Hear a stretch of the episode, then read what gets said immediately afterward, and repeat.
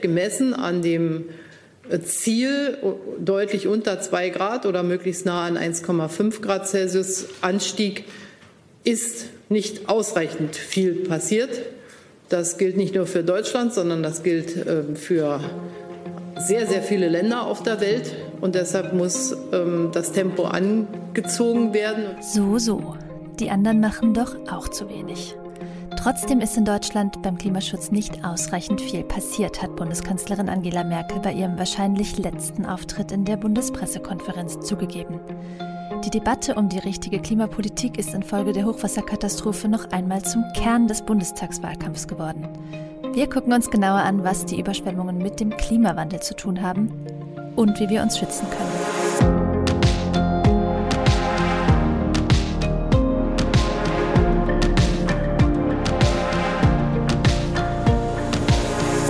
Ihr hört das Klima-Update, den Nachrichtenpodcast von Klimareporter, aktuell in Zusammenarbeit mit der Taz. Ich bin Susanne Schwarz und mache das heute zusammen mit Lena Wirber. Hi Lena. Hallo. Ähm, soll ich gleich mal sagen, was wir diese Woche vorhaben? Mhm, gerne. Okay, wir haben nämlich diese Woche ein Fokusthema, mit dem wir uns ein bisschen mehr beschäftigen wollen, mit dem wir ein bisschen mehr Zeit verbringen wollen. Und zwar ist das die Flut der vergangenen Woche hier in Deutschland. Ähm, es gibt auch noch zwei andere Themen, auf die wir am Ende der Folge kurz eingehen wollen. Aber weil das einfach eine Unwetterkatastrophe war oder ist, bei der man noch mal ein bisschen genauer hinschauen muss, als wir das letzte Woche machen konnten, kriegt das Thema diese Woche ein bisschen mehr Raum. Ja, das Gefühl habe ich auch. Also als wir letzte Woche aufgenommen haben, da war die Lage in den Hochwassergebieten halt noch voll unübersichtlich mhm. und man konnte noch gar nicht richtig sagen, was das tatsächliche Ausmaß der Katastrophe ist. Ähm, ich glaube, wir haben dann noch von 33 Opfern des Hochwassers gesprochen und inzwischen wissen wir alle und haben wir wahrscheinlich alle mitbekommen, dass die Zahl weiter in die Höhe gestiegen ist, ähm, dass nämlich mindestens 170 Menschen gestorben sind und Vermisste gibt es auch immer noch. Ja, und äh, besonders betroffen waren und sind ähm, Rheinland-Pfalz und Nordrhein-Westfalen. Vielleicht noch mal kurz zusammengefasst, was ist da passiert? Also mhm. Grundvoraussetzung war schon mal, dass der Boden in vielen Regionen schon ziemlich wassergesättigt war. Also als es mit dem Starkregen losging, da hatte es in den vergangenen Monaten einfach schon etwas mehr geregnet und das heißt, der Boden war schon mit Wasser gefüllt. Dann kam Tief Bernd, den Namen haben wir alle wahrscheinlich oft genug gehört in den letzten Tagen und hat enorm viel Wasser über einem relativ kleinen Gebiet abgelassen. Wieso das so war, dazu kommen wir gleich nochmal. Aber auf jeden Fall hat es da dann so heftig geregnet, dass Bäche und Flüsse, die eigentlich klein sind, beziehungsweise, wie man das jetzt irgendwie sehr oft liest, eigentlich beschaulich durch die Orte fließen, über die Ufer getreten sind, Brücken weggerissen haben, Keller, Wohnungen, Straßen und einfach ganze Ortsteile unter Wasser gesetzt haben. Ja, und was in manchen Gegenden besonders schlimme Folgen hatte, ist, dass der Regen zu Erdrutschen geführt hat. Ähm, die haben dann eben ganze Häuser und Straßenzüge komplett weggerissen. Ja, also wie groß die Schäden in dem gesamten Gebiet letztendlich sein werden oder sind, ähm, das wird sich erst in den nächsten Tagen, in der nächsten Zeit zeigen. Ähm, aber heute Morgen habe ich im Deutschlandfunk zumindest schon mal gehört, dass die Deutsche Bahn die Schäden an ihrem Schienennetz schon weit größer einschätzt als zum Beispiel bei dem Elbe-Hochwasser 2002. Und das war ja bisher eins der verheerendsten. Ja, genau. Und damals war das noch nicht so stark in der öffentlichen Debatte, aber diesmal reden wir von Anfang an darüber, solche Katastrophen, die haben auch was mit der Klimakrise zu tun. Und was, das gucken wir uns jetzt nochmal kurz zusammen an. Ja, wobei man vielleicht voranstellen muss, Hochwasser sind grundlegend erstmal ein natürliches Phänomen, ähm, mhm. die eben zum Beispiel dann entstehen, wenn es irgendwo lang und großflächig oder auch kurz, aber kräftig geregnet hat und dann versickert eben ein Teil von dem Regen, der da vom Himmel kommt, im Boden und der andere Teil, der versickert nicht, sondern der fließt über die Oberfläche oder über die Kanalisation ab und zwar, wenn vorhanden, in Richtung des nächsten Flusses oder Bachs. Und ähm, je mehr Regen nicht versickern kann, desto stärker schwillt eben auch der Fluss an und desto reißender kann er werden. Ja, also Hochwasser sind grundsätzlich was Natürliches. Und äh, um jetzt bei der aktuellen Flutkatastrophe sagen zu können, ja, da hatte der Klimawandel einen entscheidenden Anteil. Dazu müssten wir jetzt auf eine Attributionsstudie warten, also auf eine Studie, die für ein bestimmtes Unwetter gezielt untersucht, welchen Anteil der Klimawandel daran hatte. Mhm. Aber was wir auch ohne so eine Studie sagen können und was eigentlich auch viel, viel wichtiger ist, Extremwetterereignisse wie eben Starkregen werden durch den Klimawandel ziemlich sicher häufiger werden. Klimamodelle sagen diesen Zusammenhang schon lange voraus und mittlerweile zeigt sich das auch in den realen Messdaten. Also konkret heißt das, leichte Niederschläge werden global gesehen seltener, Starkregen dagegen häufiger. Ja, wir hatten das ja auch letzte Woche schon mal kurz erklärt, aber ähm, lass uns das an der Stelle vielleicht noch mal kurz sagen, woran das liegt. Mhm. Also äh, plump gesagt führt die Erderwärmung zu wärmerer Luft. Und je wärmer die Luft ist, desto mehr Wasserdampf kann sie aufnehmen. Und je mehr Wasserdampf die Luft aufgenommen hat, desto mehr von dem Wasserdampf kann eben als Regen wieder abgegeben werden. Also das ist so grob zusammengefasst die einfache Erklärung. genau, und dann kommt zu diesem Phänomen eben noch hinzu, dass sich durch die Erderwärmung Luftströmungen verändern. Zum Beispiel kann es sein, dass sich der Jetstream in den Sommermonaten abschwächt. Ähm, eigentlich sorgt dieses, naja, Windband dafür, dass Wetterlagen weiter gepustet werden. Ähm, und wenn Winde aber schwächer sind, bleiben die Wetterlagen länger an einem Ort und das kann dazu führen, ja, auf der einen Seite, dass zum Beispiel aus ein paar heißen Sommertagen dann eine lang anhaltende Hitzewelle wird oder eben aus etwas Regen Starkregen.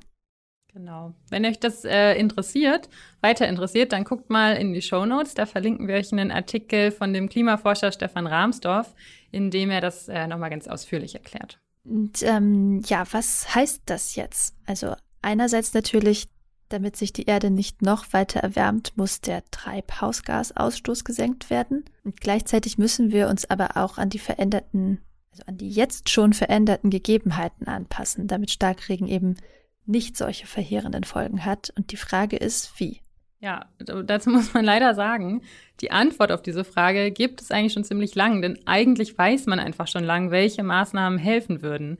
Also ich habe ja vorhin schon gesagt, dass bei Starkregen immer ein Teil des Regens versickert und ein Teil oben abfließt. Und dabei gilt eben, je mehr Regen versickern kann und gar nicht erst Richtung Fluss fließt oder anderem Obergewässer, desto besser schützt das vor Hochwasser natürlich. Und mhm. Regen kann aber nicht versickern, wenn der Boden versiegelt ist. Das heißt, wenn Asphalt oder Beton draufgebaut ist, da kommt das Wasser dann einfach nicht durch. Und das heißt, man braucht zum Beispiel einfach viele unbebaute Flächen. Mit einer Einschränkung, ähm, nämlich nicht jede unbebaute Fläche ist ja gleichbedeutend mit ähm, guter Wasseraufnahmefähigkeit, also zum Beispiel Boden, der intensiv landwirtschaftlich genutzt wird, ist meistens so verdichtet, äh, dass er auch nicht viel Wasser aufnehmen kann, obwohl kein Beton drauf ist.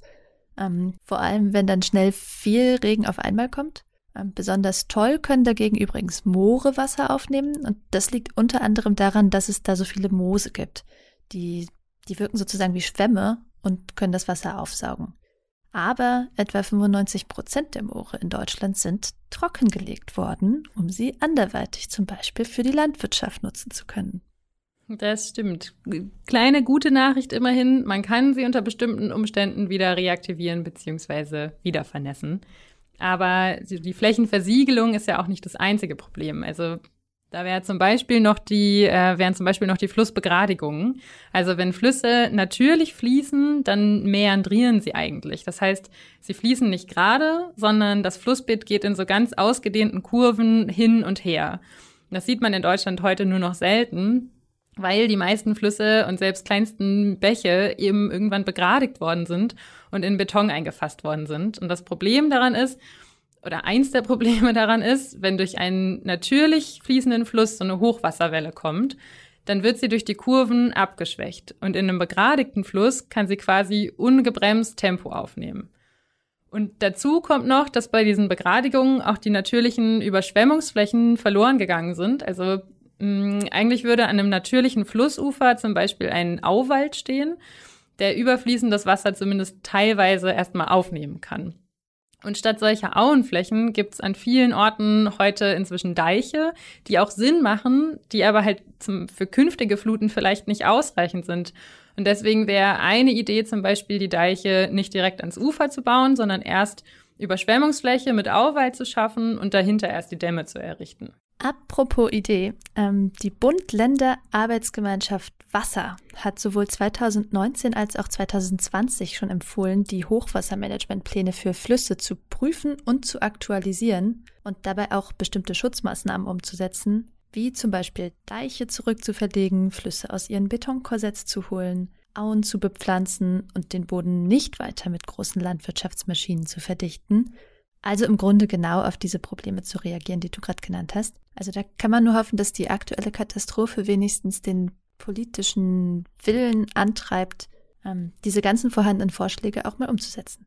Hm. Und natürlich auch, dass daran gearbeitet wird, dass das Warnsystem ordentlich funktioniert. Also mhm. ich denke mal, da werden wir in den nächsten Wochen noch mehr Klarheit zu kriegen, an welchen Stellen ähm, was nicht funktioniert hat und wer vielleicht nicht korrekt reagiert hat. Ähm, denn es gibt ja den Vorwurf, die wissenschaftlichen Prognosesysteme, die haben die Hochwässer eigentlich ziemlich genau vorhergesagt und Warnungen für Todesgefahr ausgegeben, aber das ist halt offenbar nicht bei den Gefährdeten angekommen. Und jetzt noch zur letzten Frage, die wir uns heute hier zum Thema Hochwasser stellen. Ähm, kann so ein Hochwasser denn in Zukunft überall entstehen? Mm, ja, also dazu muss man erstmal sagen, um so eine Katastrophe auszulösen, müssen immer viele Faktoren zusammenkommen. Also zunächst mal muss es natürlich einen Starkregen geben, aber dann spielt, wie schon gesagt, auch mit rein, äh, wie der Zustand des Bodens ist. Also wie regengesättigt ist er oder ist er vielleicht viel zu trocken? Ähm, dann kann er nämlich auch nicht viel Wasser aufnehmen. Äh, oder gibt es ausreichende Hochwasserschutzmaßnahmen oder eben nicht? Ähm, also, also was? Und dann kommt es natürlich schon auch noch auf die geografischen Gegebenheiten an. Also die Eifel, wo die Folgen des Starkregens letzte Woche jetzt besonders schlimm waren, ist ein bergiges Gebiet. Das heißt, die Berge und Täler haben nochmal mit dazu geführt, dass das Wasser ja, kanalisiert wird, während es sich in der eher flachen Gebieten eben auch in der Fläche hätte ausbreiten können. Wenn euch eine bestimmte Region interessiert, also wenn ihr zum Beispiel wissen wollt, ob dort, wo ihr wohnt, das Risiko für so ein Hochwasser erhöht ist, dann könnt ihr mal auf der Hochwasserrisikokarte der Bundesanstalt für Gewässerkunde schauen. Ähm, wir verlinken euch das auch mal in den Show Notes. Soweit ähm, zum Thema Hochwasser. Aber ähm, du hast das vorhin schon kurz erzählt. Wir haben aus der letzten Woche auch noch ein paar andere wichtige News zum Thema Klimakrise. Magst du mal mit der News zu Nord Stream 2 anfangen? Mhm. Ja, äh, und zwar sieht das so aus, als stünde dem Fertigbau der Nord Stream 2, also dieser Gaspipeline von Russland nach Deutschland, nicht mehr so richtig was im Wege. Ähm, das ist jetzt nicht unbedingt eine gute Nachricht, denn diese Pipeline ist vereinfacht gesagt klimapolitisch totaler Wahnsinn. Ich glaube, das ist okay, das sozusagen, wenn im Jahr 2018 mit dem Bau eines knapp 10 Milliarden Euro schweren Fossilprojekts begonnen wird. Ähm, aber dieses Projekt ist nicht nur Wahnsinn, sondern auch Grund für einen riesigen politischen Konflikt auf internationaler Ebene. Und ein wichtiger politischer Akteur in dieser ganzen Gemengenlage äh, sind die USA. Die sind nämlich eigentlich gegen den Bau der Pipeline, zumindest bisher gewesen, weil der Russland die Lieferung von Gas nach Europa weiter erleichtert. Und das gefällt den USA aus mehreren Gründen nicht. Ähm, teilweise sind diese Gründe geostrategisch, teilweise sicher auch wirtschaftlich, weil die USA lieber selber Gas nach Europa exportieren wollen. Ähm, in jedem Fall hatte die USA wegen Nord Stream 2 aber mit Sanktionen gedroht, vor allem unter Trump. Ähm, und unter Biden war jetzt die Frage, wie geht der damit um? Hält er die Position aufrecht oder lenkt er um? Und seit Mittwochabend ist jetzt eben offiziell, er lenkt um. Genau, also es gibt eine Einigung zwischen USA und Deutschland. Ähm, damit wollen die USA das Projekt nicht mehr stoppen. Und lass uns mal kurz gucken, was sich die Länder konkret vornehmen. Es soll zum Beispiel einen Fonds geben mit einer Milliarde US-Dollar, mit dem die Energiesicherheit der Ukraine verbessert werden soll. Nord Stream 2 verschärft nämlich auch den Konflikt bzw. Krieg in der Ukraine, wo Russland ja 2014 einmarschiert ist. Denn die Pipeline ist eben ein weiterer Weg, um die Ukraine beim Transport von Gas zu umgehen. Die braucht erstens selbst Gas und ist zweitens auf die Transitgebühren angewiesen, die Russland eben normalerweise zahlt. Neben den Zahlungen an den Fonds hat Deutschland jetzt gegenüber den USA auch zugesagt, Sanktionen gegen Russland zu verhängen.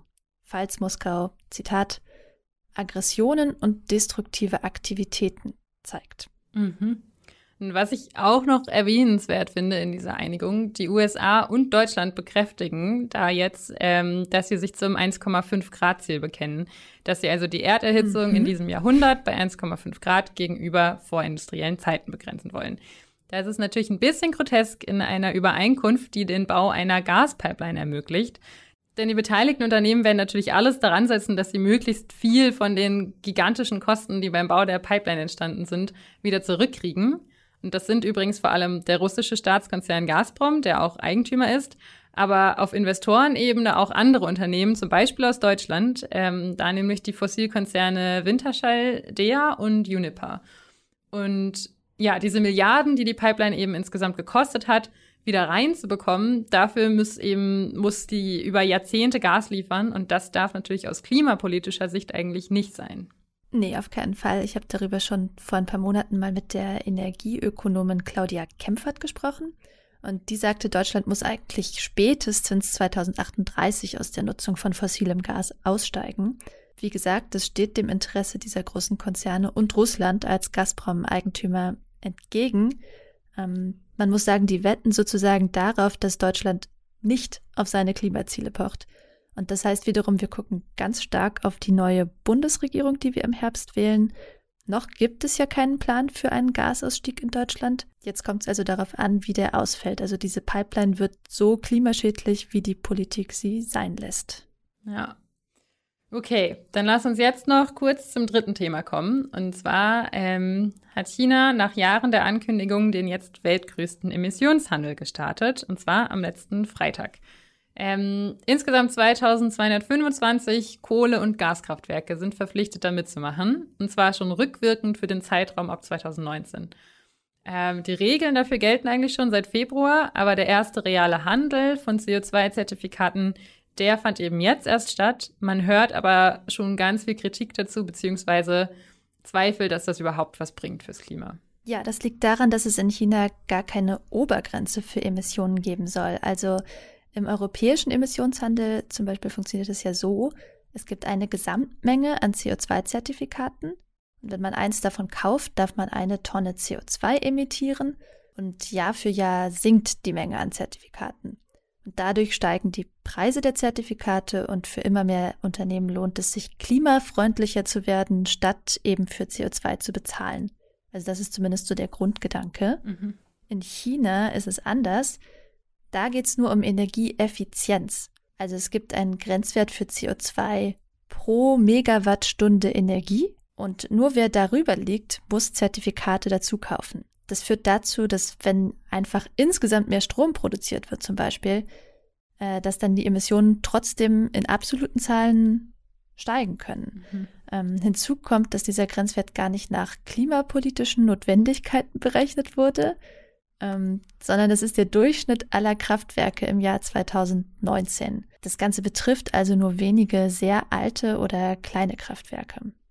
Okay, das sieht so aus, als müsste China da noch mal ran, wenn das dem Klima wirklich helfen soll. Wir müssen heute erstmal nirgends mehr ran. Wir sind am Ende der Folge angekommen. Ähm, falls ihr die nächste nicht verpassen wollt, dann abonniert uns in der Podcast-App eurer Wahl und über eine Bewertung freuen wir uns natürlich auch, besonders bei Apple Podcasts. Da hilft uns das nämlich, insgesamt sichtbarer zu werden.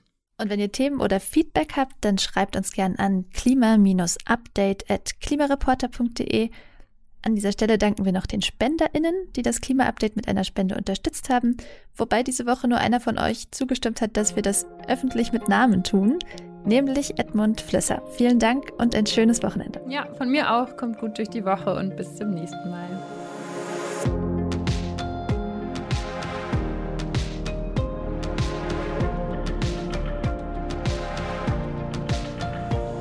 Das Klima-Update ist ein Projekt des Klimawissen e.V., zurzeit in Zusammenarbeit mit der Taz. Es wird im Wechsel produziert und moderiert von Christian Eichler, Sandra Kirchner, Susanne Schwarz und Lena Wirber. Dieses Projekt wird erst durch eure Spenden möglich. Wenn ihr euch vorstellen könntet, uns finanziell zu unterstützen, dann klickt gern auf den Spendenlink in der Podcast-Beschreibung.